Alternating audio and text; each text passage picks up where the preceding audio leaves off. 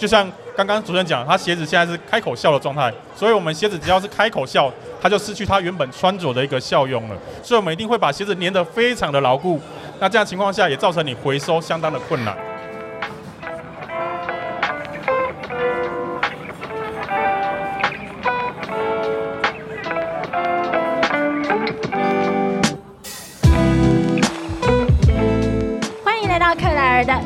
览异想世界，我们将带你游遍全球第一手的展览以及周边新奇好玩的猎奇故事。克莱尔已经在高雄第三天了，也就是在亚湾新创大南方的 Day Two 第二天的下午，其实也慢慢要接近这个盛会的尾声。可是呢，我发现来的朋友还是非常的多，因为这里面实在有太多的宝藏等着大家去挖掘。那自己去挖掘实在太累了，不如就来现场坐下，听克莱尔来帮你拷问这些技术背后究竟呃藏了多少的辛酸血泪史。而且隔壁这一位呢，做的他现在手拿的东西是我现在最想要的，因为我有一只脚现在已经 lock day 了，所以你们会看我有一只脚不会动，是因为我的我的鞋子 lock day。那各位有没有想到，通常你的鞋子如果坏掉了，或者是已经不敷使用了，无法再穿的时候，通常你鞋子会怎么会去做处理呢？我想象以前就是打包，然后就埋到一个自己看不见的地方，以鸵鸟的心态假装自己看不见，它就会自己消失。但是真的是这样子吗？所以今天呢，我们要邀请到两位来跟我们聊聊绿色永续有什么实际的做法，或者是我们生活当中有哪一些技术已经应用在里面，其实它已经默默在做永续的这个措施了。首先，我要邀请到两位，一位是来自于协技中心的林彦文副组长。大家好，我是协中心的林彦文副组长，谢谢。为什么只带一只鞋，没有带一双鞋？嗯，因为我觉得没有用带一只鞋是比较好讲解啦，对啊，也比较让那个刚刚看到我们所展现的一个技术这样子。因为一双鞋我就很难去翻动。糟糕了，是是左边我，但是我是右脚拉对啊。那另外一位呢，来宾是来自于工研院财化所的陈朝煌经理，陈经理。大家好，我是工研院财化所陈朝煌。好，我们两位男性们拿出你们丹田的力量，我们一起在周六的下午燃烧高雄吧。尽力尽力尽力。好的，首先我们要聊起哦，为什么呃我们的协技中心跟财化所会是我们今天聊绿色永续？减碳行动攻略的两位我们所邀请的来宾，我首先先邀请呃奇迹中心的代表，我们来聊一下这双鞋的神奇之处究竟在哪里？我怎么突然觉得我好像电视购物频道？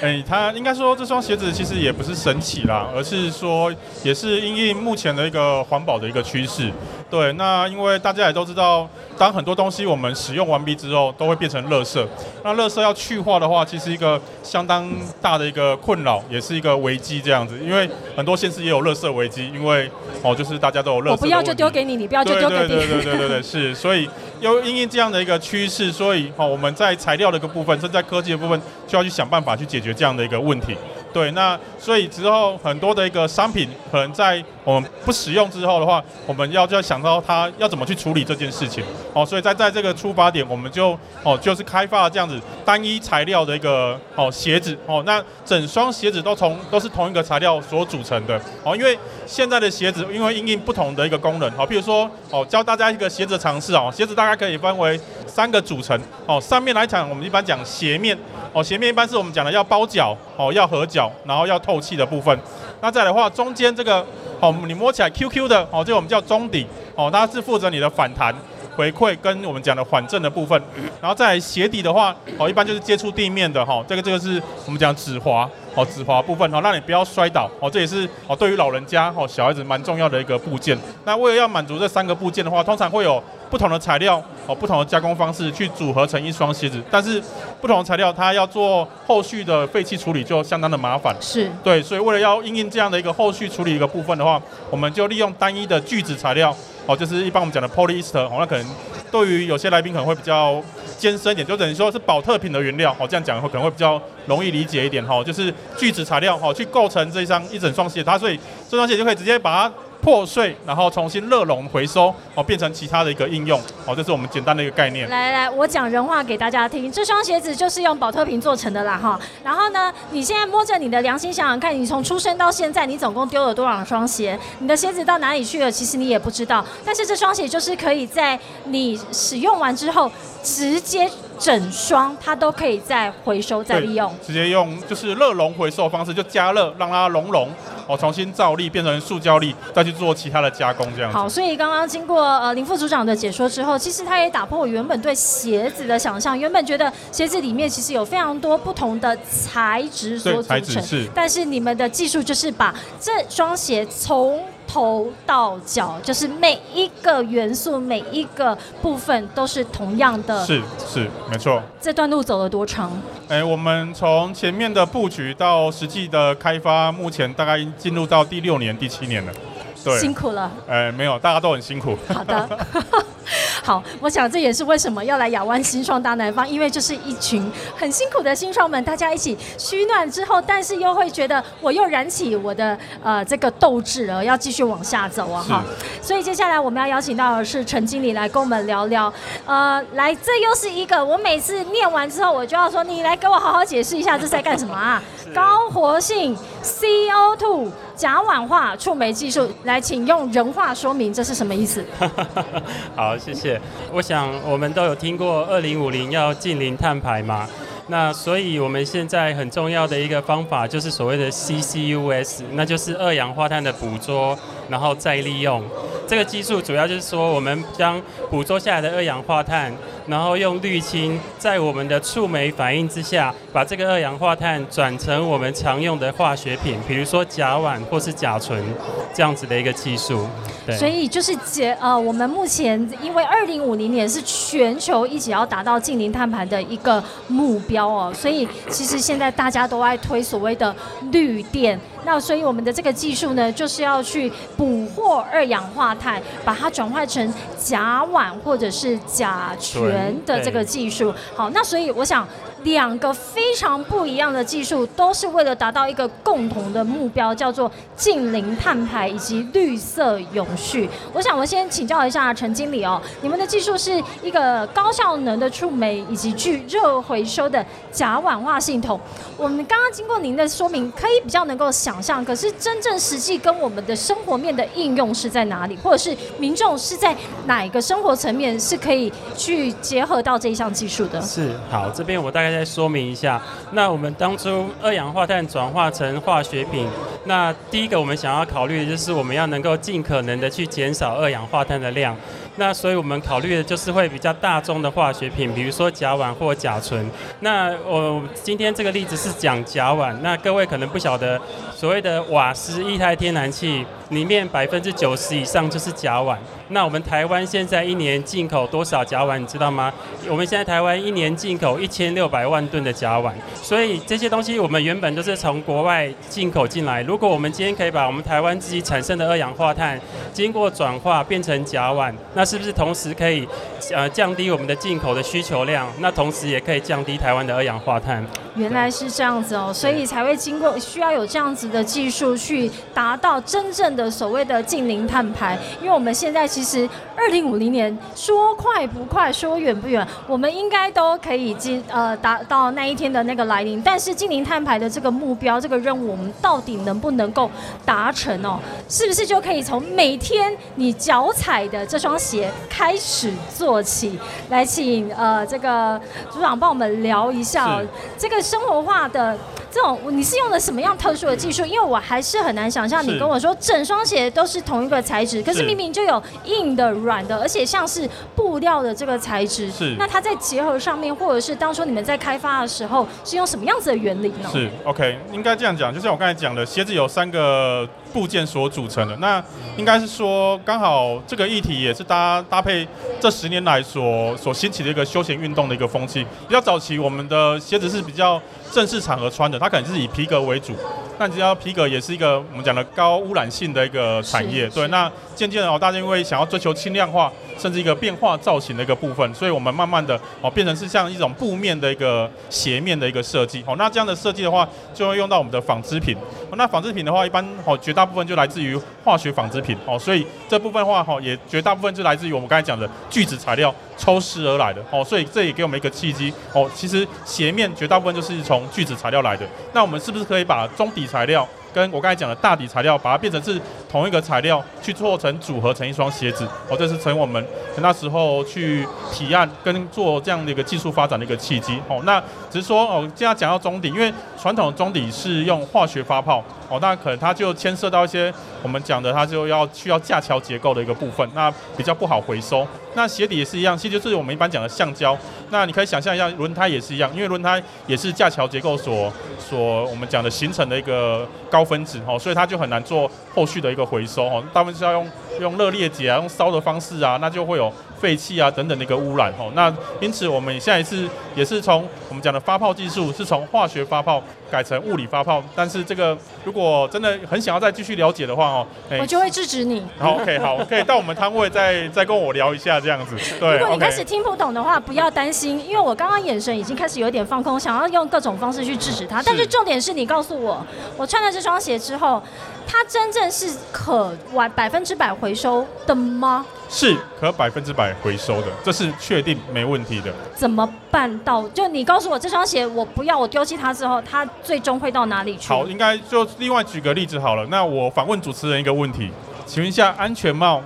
你觉得是可以回收还是不能回收的哎、的？这太难了！安全帽它里面有很多我学来的叫做不同的部件，对不对？哈，外面那一层好像是塑胶或者是有点金属，然后里面好像有发泡的东西，对，又我很聪明是。对，然后感觉又有一些像塑胶，所以要把它拆成很多个 parts 才有可能丢到去做回收。，是好，您答您的回答非常的聪明，也非常的就是不明确直不直接回答你。哎，应该是说，如果你安全帽如果不自己拆解的话，它其实就是垃圾，把它丢到垃圾桶里面，哦，这是没有问题。但是如果你很有心的话，可以把它像这样一样，外层是塑胶壳，哦，里面是发泡的，一层一层把它拆出来，它其实是可以回收的。那鞋子也是一样，只是说鞋子我们很难回收，因为一般我们就把它粘死了。对，因为就像刚刚主持人讲，他鞋子现在是开口笑的状态，所以我们鞋子只要是开口笑，它就失去它原本穿着的一个效用了。所以我们一定会把鞋子粘得非常的牢固。那这样情况下也造成你回收相当的困难。啊，所以以前我们穿的鞋子要回收，其实是非常困难，或者是是根本根本就不可能，因为没有人会再去花更高的成本把它拆解开。当然，当然，当然，对，所以我们就是解决这个问题。当然，你就单一材料，我们就全部把它破碎，然后一起热熔回收，哦，这样就处这样做处理就好了。所以就是简单的处理，哦，但是因为简单处理的原则就是它就是单一材料所组成的，哦是，简单讲就是这样子。没有简单讲啊，我刚刚听的有一点辛苦，但是我帮各位用人话的方式再问回来了。是好，接下来的一个，请问两位的问题哦，就是呃，这样无论是已经呃我们看到这样的成品，或者是技术，它的实际现在已经在哪里落地应用，或者是鞋子我们在嗯什么时候可以穿得到它？我先有邀请陈经理来讲一下我们的这个技术的落地应用，现在在哪一些场域可以看得到呢？是，呃，我我想，呃，最终人类的目标要达到近零碳排，一定是所有排排放二氧化碳，我们都需要把它回收。但是我们在初期的阶段，一定是先从高碳排的产业去把它落地。那比如说钢铁、石化，这些都是非常高二氧化碳碳排的企业。那事实上，我们工研院这个技术，我们现在已经有跟啊，比如说国内的钢铁的龙头做一些示范场域的一些验证。那我想各位最近可能也会听到一个名词叫做钢化联产，就是我们把钢铁业的高碳排捕捉下来，然后经过我们的这个技术转化成化学品，比如说甲烷、甲醇，然后送给需要的化学厂去做运用，就是所谓的呃钢铁石化的共同生产钢化联产。所以我们初步已经有跟这些国内高碳排的产业做一些呃落地的一个 demo 的一个的的场域的验证，这样子。是谢谢这个非非常的重要哦，因为技术再怎么精进，再怎么高深，你没有落地应用的话，其实就是非常的可惜。所以，呃，回过头来，这个鞋子它之后回收，我刚刚想象，其实这个所开发出来的这种做法，它不一定在鞋子啊，是它应该还可以在其他的呃生活产品上面。是，如果就刚才讲的，如果说我们像中间的一个发泡的一个部分来讲的话，其实像最常见的可能说地垫，哦，就是我们讲小孩子用的地垫，它也是发泡所做的。对，那我们就可以利用物理发泡的方式去做这样的一个部分。应该说大家很喜欢的瑜伽运动，哦，瑜伽运动有蛮多的器材也是发泡产品所做的，哦，所以只要发泡的东西都可以利用我们的相关技术。你讲到我一个大痛点，我家里大概有十个瑜伽垫，然后我现在完全不知道该怎么丢，你可以告诉我吗？呃，这个也只当当当乐色，就是只能睁一只眼闭一只眼，它真的没有一个呃完整的回收的机制是吗？是，如果以传统的，因为目前的一个发泡产品，它还是以化学发泡的一个部分去做做产生的这样子，所以它还是很难做回收应用的。哎，那我这样好像比较就懂了。你刚刚讲的化学发泡跟物理发是泡是，会导致后面在回收的时候是是就会有很不一样的结果。当然，当然，哎，是孺子可教也，当然，你非常聪明。马上抓到精髓跟重点，重点就是我要听得懂，听众才会听得懂啊。好，所以我们这一个场次呢，绿色永续减碳行动攻略，我觉得给两个给我们很好的一个范例，就是说，其实真的从每天的一个小的你所使用的产品就可以开始了。就哎，刚刚我问你们台下的，摸着你的良心，你从出生到现在丢过几双鞋子？我觉得我个人一定有超过一百双，但是我从来没有去想象过它走到哪里，它到它到哪里去了哦。那呃，未来我们这双鞋子什么哪里可以买得到？什么时候买到？基本上已经有局部的技术，其实你在所谓的品牌的部分哈都可以买得到。譬如说，你有常看到我们品牌才在宣称那中底是用氮气发泡或用二氧化碳发泡的哦，它其实就是物理发泡技术的衍生。哦，只是说它比较不会用物理发泡，因为就像我讲，我讲物理发泡你们听不懂。哦，讲氮气发泡或讲二氧化发泡，你们可以还可以想象一下，它是用气体去做发泡的你一个行为。太高估我了。哦，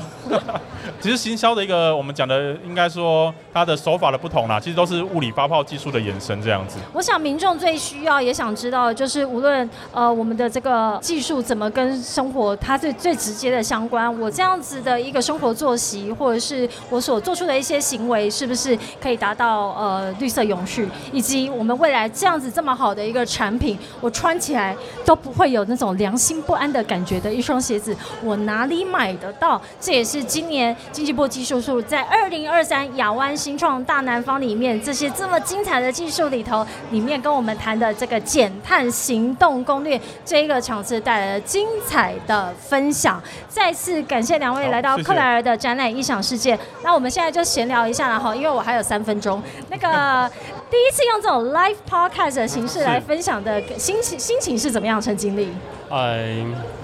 没没想到我有一天也可以当 YouTuber 的那种感觉。来，各位，我呃告诉你。网红啦，不是 YouTuber。那个你都坐下来了，手机赶快拿起来。你不论用任何 podcast 的形式，都可以去订阅。什么叫 live podcast？就是你刚刚如果只听到片段，或者是您现在才刚加入，觉得我刚刚好像错过了什么，觉得这双鞋子好像有什么神奇之处，可是我又没有完完全搞清楚它的呃来龙去脉的时候，就可以透过我们的 live podcast，也就是克莱尔的展览影响世界的节目，再去更深入了解这两项技术，以及这一次经济部技术处所带来的非常多精彩的技术以及服务。再一次感谢大家现场的参与，以及来到我们的呃解密科技宝藏，我们的创新技术趋势论坛这一个场次。接下来我们在三点的时候，还有这一次的 live podcast 的最后一个分享。我们再次感谢两位加入我们这一次的语谈，谢谢。谢谢，欢迎各位一起加入克莱尔的展览异想世界。我们三点见，拜拜。